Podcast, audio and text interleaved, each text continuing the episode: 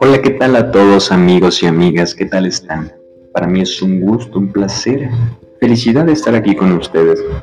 Oigan, pues nada, se vienen temporadas de mucho festejo, de mucho arropo de parte del hogar. Pero ¿qué es el hogar? Una palabra cargada de confianza, de calor, de cariño, de compañerismo. Imagínense, hay gente que no cuenta con eso en su hogar. Si tú tienes un hogar y crees que no eres importante porque no has logrado lo que tu corazón anhela, recuerda que eres importante para tu hijo, para tu vecino, para la gente que te rodea. ¿Ok?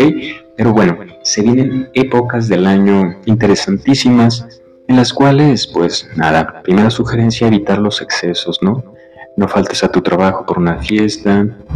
Eh, y si estás harto de tu trabajo, pues no lo sé, tal vez sea momento de buscar y empezar nuevas oportunidades, ¿sabes? Em, yo les sugiero aprendan otro idioma y si sus hijos son pequeños, mándenlos a inglés desde muy pequeños. No saben mm, lo feliz que lo harán en un futuro porque tendrá varias herramientas cognitivas, ¿sabes? A ver, yo te pregunto, ¿tú crees que un alemán y un francés piensan de igual manera? Por más que tú es que nuestro, nuestro cerebro piensa en el idioma que eh, determinado, ¿sabes? En un idioma determinado. Pero si tú manejas varios, bueno, todo puede mejorar. Pero bueno, yo creo que eh, no importa, amigos, no importa si van a fiestas de disfraces, qué es el bien y qué es el mal. ¿Sabes qué es el bien y qué es el mal?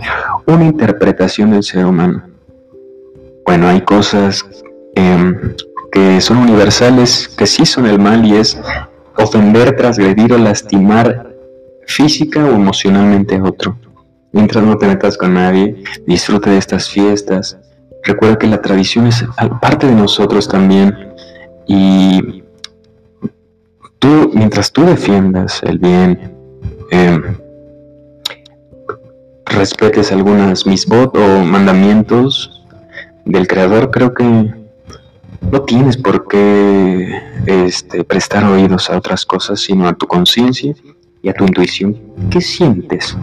¿Lo haces por ofender a alguien? Porque mucha gente este, dice que se disfrazarse es ofender al creador. Yo no lo veo así, ¿sabes? Porque no tienes cabana. En hebreo la cabana es la intención.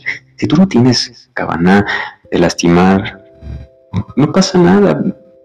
Pedir dulces es algo hermoso. Vivir a tu hijo disfrazado de calabacita también es algo hermoso. Entonces, este, crea un criterio tú, no escuches lo que te dicen por todos lados.